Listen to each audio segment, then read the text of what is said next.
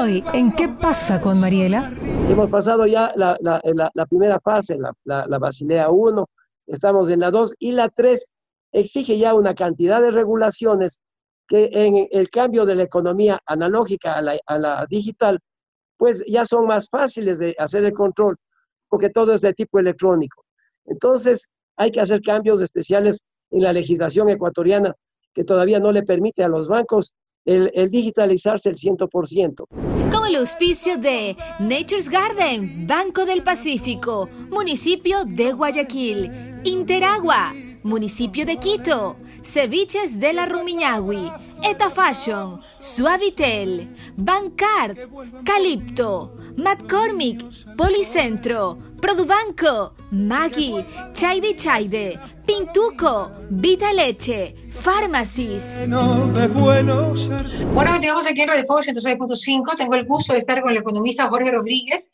Pues eh, él es un experto en temas financieros y va a ser el que conduzca y el expositor también del webinar de la Superintendencia de Bancos. Y los temas a tratar, yo creo que a todos nos interesan en este momento, es la propuesta estratégica de la Superintendencia de Bancos del Ecuador. Economista, cuéntenos cuál es la propuesta estratégica y cuándo se va a dar el webinar.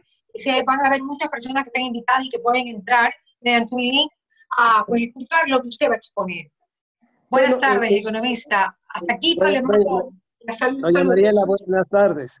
Hola, el economista. Tema, el tema es que el, en el estado que se encuentra el país, cuando todos los sectores se encuentran eh, ajustados en cuanto a su presupuesto, hay un sector el único sector que básicamente ha sobrevivido con eh, grandes eh, posibilidades y, con una liquidez que realmente nos da tranquilidad a todo el país. Sin embargo, de las utilidades y de la liquidez que tiene el sistema financiero, para nosotros es muy importante el que el, tengamos en cuenta en que lo que vivimos hoy día, mañana no va a estar, porque posiblemente el tema de la pandemia eh, va a afectar en mayor medida en los meses subsiguientes. Y esto eh, obliga a que... Económicamente hablando, económicamente hablando. Económicamente hablando significa en que la superintendencia de bancos tiene obligatoriamente que estar pendiente no solamente de las cuentas por cobrar, que eso va a deteriorarse en el transcurso del tiempo, sino fundamentalmente también en la liquidez de los bancos. Hablando económicamente, el, el sector eh, financiero está vivito y coleando.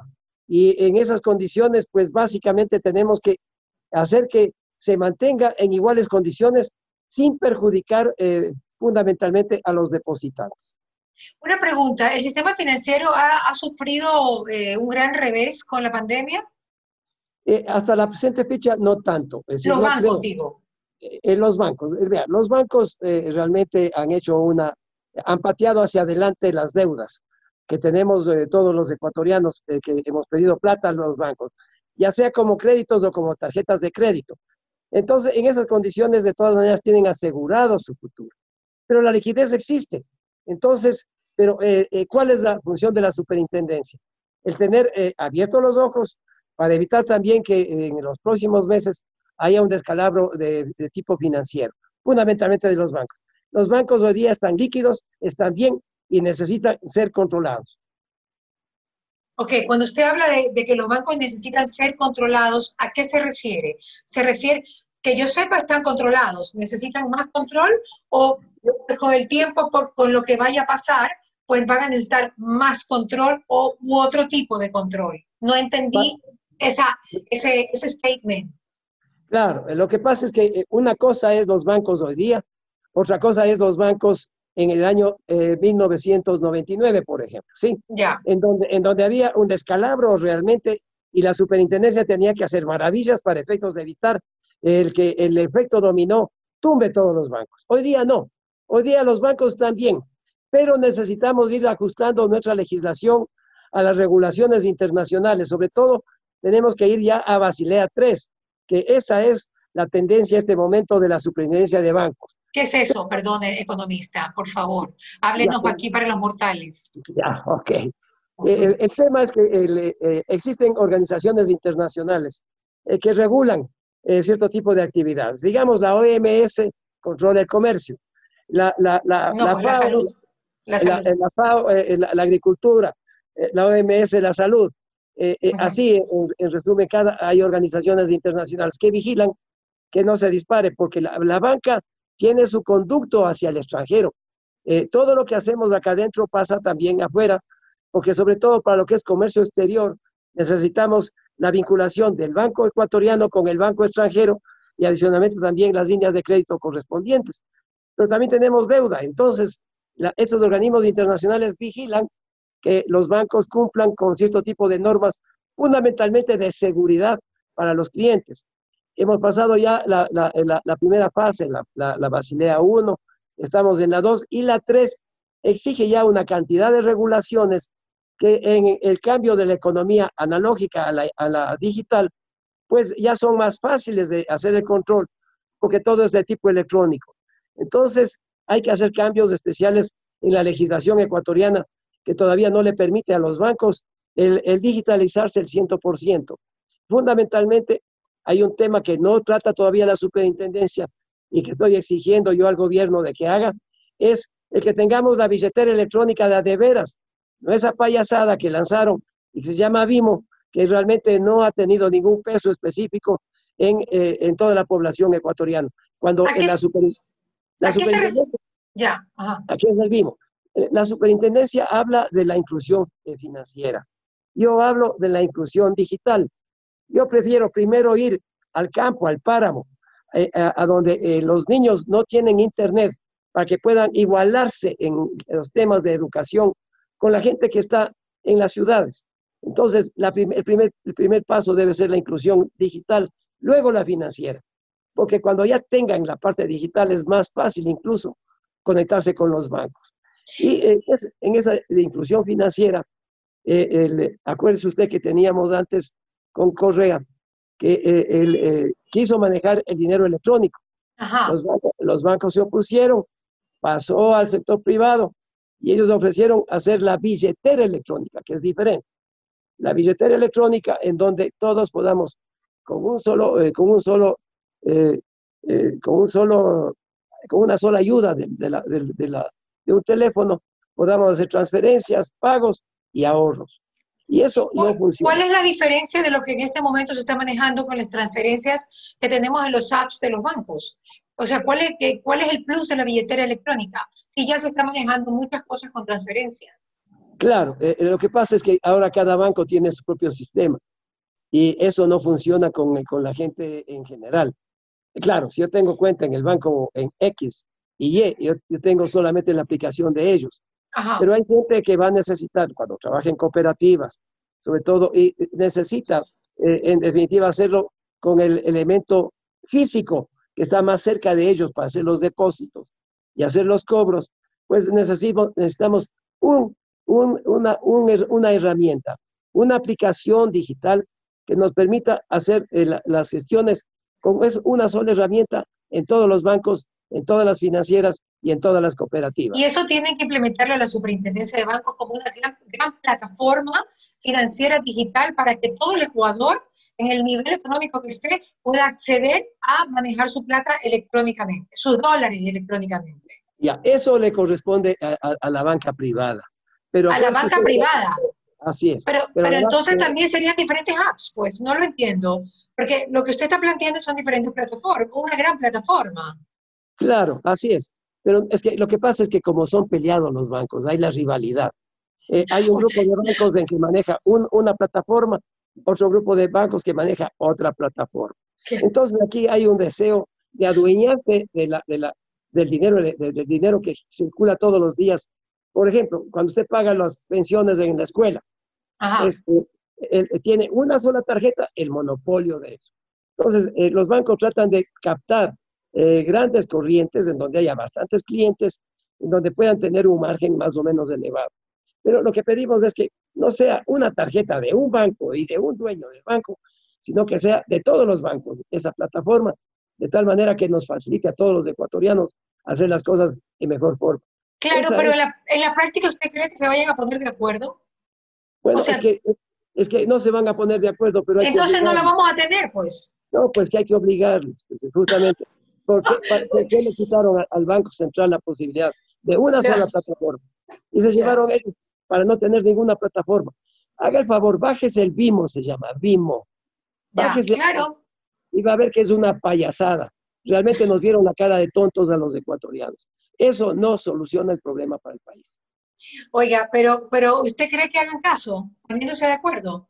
Bueno, es que eh, hay que hay que algún momento también el, Ecuador tiene que decir que no nos manejen los banqueros, como ahora decimos que no nos manejen los políticos corruptos. Yo creo que la superintendencia, con estas medidas que está haciendo, trata de generalizar, trata de normar y trata de irnos hacia, el, hacia una regulación internacional.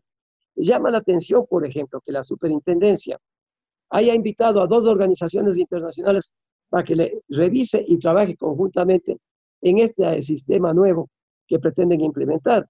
Aquí ha estado, aquí ha estado, han estado dos organizaciones de mucho respeto a nivel internacional, que lógicamente eso no, no, la gente no ha sabido, no nos han dicho.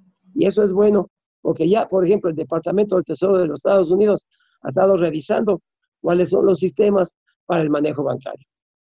Ok, eso es bueno, ¿no? Eso, eso suena como, como que es positivo para, que, para el adelanto en el sistema financiero, ¿no? En lo digital. Así es, exactamente. Ok, cuénteme algo, ¿qué va a pasar? El otro día leí un artículo que decía, falta mes y medio para que apaguemos la luz.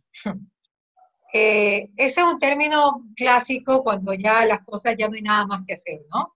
Apaguemos la luz y vámonos. ¿Qué pasaría? ¿Qué va a pasar? ¿O qué pasaría? Veamos en un supuesto no consentido. Si en unos tres meses la gente no tiene para pagar las deudas que han postergado, ¿qué pasaría? Bueno, eh, tengo que decir. ¿Qué va a pasar? ¿Qué va a pasar con, con, con, con todo lo que los bancos tienen, digamos, eh, hipotecado? Eh, ¿cuál, ¿Cuál usted cree que va a ser la acción de los bancos? Bueno, hay, hay, hay eh, dos fuentes. Primero tenemos el encaje bancario depositado en el Banco Central.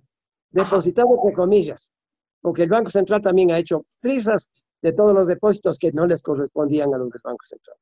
Y después hay también un, fondo de liquidez. E, ese fondo de liquidez que eh, significa en que cuando exista un problema de corrida bancaria, pues ese fondo cubra originalmente las deficiencias financieras de cartera o, de, más bien dicho, de cobranzas de un banco. Pero a usted no le parece, a usted no le parece, porque ya cuando usted habló de corrida bancaria ya me asusté, no hablemos de eso, esperemos que no se dé. Eh, ¿Usted no cree que en este momento que los bancos están tan sólidos deberían ser realmente un aporte para toda la economía y para toda la pandemia en Ecuador? O sea, realmente si, la gente no quiere, no puede pagar por, por, por obvias razones, pues tienen que ser ellos los que solidifiquen la, la, economía ecuatoriana con la liquidez que han tenido durante todo este tiempo. Sabias palabras las suyas. Lo que yo vengo diciendo es, no se puede exigir que todos los sectores económicos hagan el sacrificio. Es el único país en América Latina que en vez de que el Estado le, le ayude a cubrir el hueco en este momento, el, el, el, privado está poniendo plata para cubrir el hueco del Estado. Es el único país en América Latina. Entonces yo digo es, ¿quiénes son los únicos beneficiados de rato? ¿A quiénes no les han tocado? Es a los bancos. Todos los bancos tienen una responsabilidad de analizar los tres meses que usted dice muy bien. ¿Qué va a pasar después de tres meses realmente en economía? Cuando ya nos demos cuenta de que lo que vivimos hoy día encerrados en nuestras casas no es tanto como lo que va a venir posteriormente. Entonces, acá tiene que trabajar el gobierno el sistema financiero, las cámaras, para determinar realmente escenarios. Hay que ver un escenario malo, en donde puede pasar que tenemos un octubre diez veces peor que el octubre del año pasado. No creo, no creo, no creo, economista, no creo que vaya por ahí. Hay que no crear. Creo, no creo que vaya por ahí, economista, no creo que la gente esté con esa beligerancia. no ah, creo, no creo. Espere usted. El problema es el, esa, esa esa diferencia que existe entre los que poco tienen hoy día y los que tienen un montón de plata. El problema es este distanciamiento social que tenemos este rato. El, eh, eh, puede causar, ese, o sea, ese es el planteamiento negativo, el más malo. Hay un intermedio y hay uno bueno. En resumen, tenemos que trabajar en los tres escenarios, porque solamente pensamos, ah, no, que va a pasar lo mismo que está pasando hoy día, pues no damos soluciones.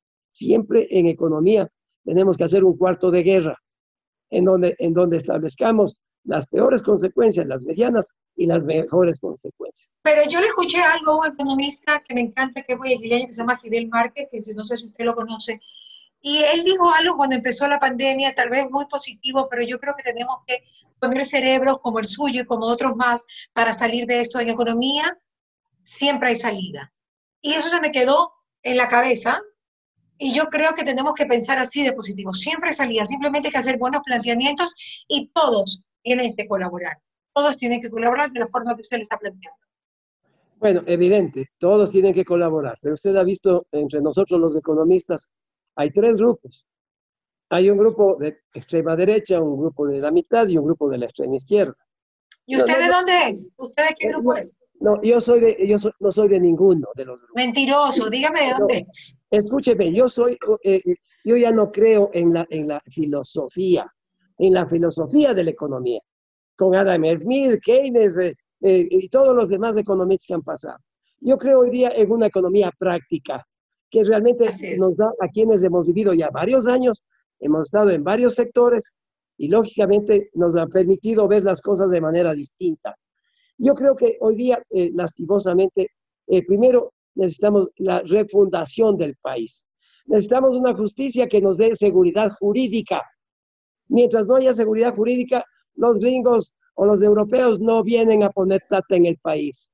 O sea, todo lo demás es mentira necesitamos seguridad jurídica. Y para eso necesitamos cambiar la justicia. Y para cambiar la justicia nos vamos a demorar un poquito.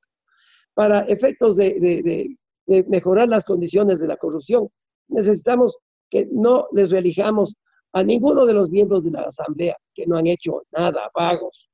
Necesitamos cambiar las leyes y fundamentalmente aplicar aquellas que hemos puesto nosotros como condición para efectos de salir adelante. Hablemos de la ley de extinción de dominio, con Naciones Unidas trabajamos.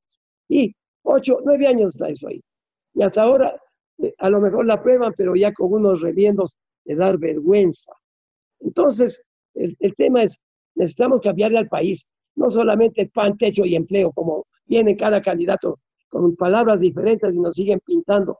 Y los pobres siguen siendo pobres y los ricos siguen haciéndose más ricos. Bueno, ha habido diferentes eslogans que la verdad que no tienen nada que ver con lo que realmente hicieron, ¿no?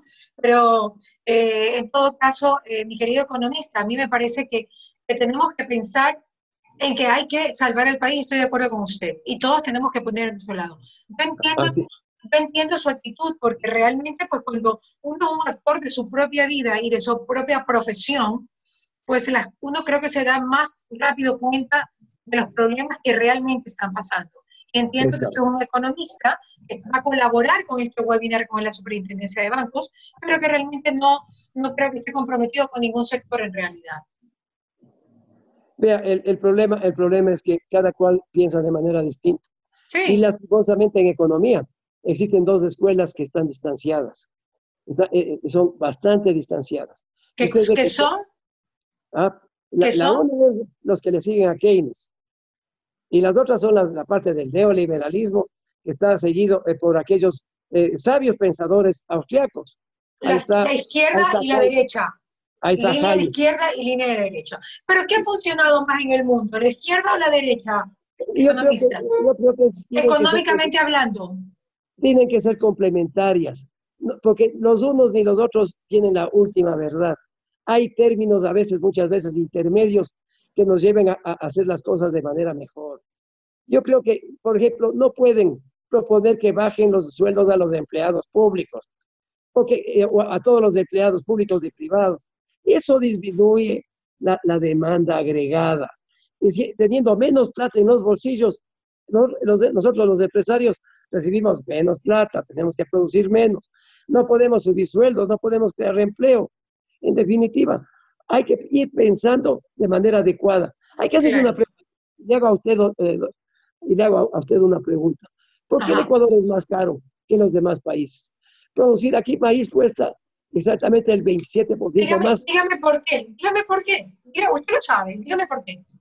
Ya, pero, pero es que eso es lo que no nos, nos están preguntando. Pero dígame por qué, dígame por qué razón. Porque, porque tenemos primero un aparato burocrático que en vez de empujar al, al aparato productivo, lo que hace es detenerle más problemas todos los días. Pero eso tiene que ver con el neoliberalismo. No, usted me está planteando, usted me está planteando una economía neoliberalista. No, y los unos y los Está Está bien, o sea, me parece, que, me parece que la empresa privada es la que mueve también, pero es muy bueno cuando se juntan empresa privada y empresa pública. No malinterprete mis palabras, yo he dicho ni lo uno ni lo otro. Yo no digo ni el neoliberalismo ni el otro lado. Yo digo ni lo uno ni lo otro. Tienen que, debemos trabajar con herramientas conjuntas para efectos de darle posibilidad a que el país crezca. A que, no, a que, no, existe esa, esa, esa desviación entre los ricos y los pobres, porque eso nos va a hacer daño. Eso causa lo que pasó el año pasado en octubre y lo que está pasando en América Latina. Economista, ¿por, ¿por qué razón Ecuador es tan caro? Porque tenemos eh, costos de producción eh, dos veces más altos que los demás países. ¿Y qué incluye la, producción? Por, los por ejemplo. Por los impuestos. El maíz. El maíz estamos trayendo de, de la Argentina. La soya estamos trayendo de, de Paraguay. Eh, las manzanas estamos trayendo de Chile. Entonces no hay derecho que los pocos dólares que tenemos en, en nuestra balanza de pagos la destinemos justamente a temas que podemos mejorar aquí en el Ecuador. Usted me está hablando del agro, usted me está hablando del agro. La gente sí dejó el campo y se vino probablemente a la ciudad y por eso es que tenemos que comprar otras cosas de otros lados. Eh, lo que pasa es que el, el país extranjero es más barato y de mejor calidad. Ese es el problema baja productividad. Entonces hay que mirarle al campo, hay que ver la industrialización del campo. En definitiva, esto significa el hacer las cosas de manera distinta. La educación en las escuelas no puede seguir igualito hoy en los colegios. Eh, hay que cambiar la educación, hay que cambiar un montón de cosas. Bueno, economista, realmente tendríamos que hablar muchísimo, pero sí, Ecuador es un país bastante caro, pero yo creo que no solamente por los impuestos, sino también que yo creo que hay cosas que deberían cambiar de estructura. Esperamos que, que todos estemos con la misma visión que usted tiene de querer hacer un mejor país. Se lo hace día a día también, pero también necesitamos cambiar estructuras para poder hacerlo de una manera contundente. Economista, muchísimas gracias. ¿Cuándo va a ser su webinar eh, con la Superintendencia de Bancos para poder unirnos? el día viernes a las seis y media vía Zoom. Esto es promovido por la Superintendencia de Bancos. Ok, vía Zoom. ¿Alguna otra cosa que nos quiera decir, economista, antes de finalizar? Bueno, que me encanta, me encanta que me, contradigan y me encantó usted. siempre a sus órdenes, ¿no? No, y me encanta que usted haya sido así tan, tan suelto de huesos para, para decir las cosas, porque eso es importante para una buena conversación y para manifestar lo que hay que manifestar con verdad al público. Gracias, economista. Muchas gracias y tenga buen día. Hasta luego. Un abrazo. ¿Qué pasa con Mariela? Fue presentado gracias al auspicio de Nature's Garden, Banco del Pacífico, Municipio de Guayaquil, Interagua, Municipio de Quito, Ceviches de la Rumiñahui, Eta Fashion, Suavitel, Bancard, Calipto, McCormick, Policentro, Produbanco, Maggi, Chaide Chaide, Pintuco, Vita Leche, Pharmacies.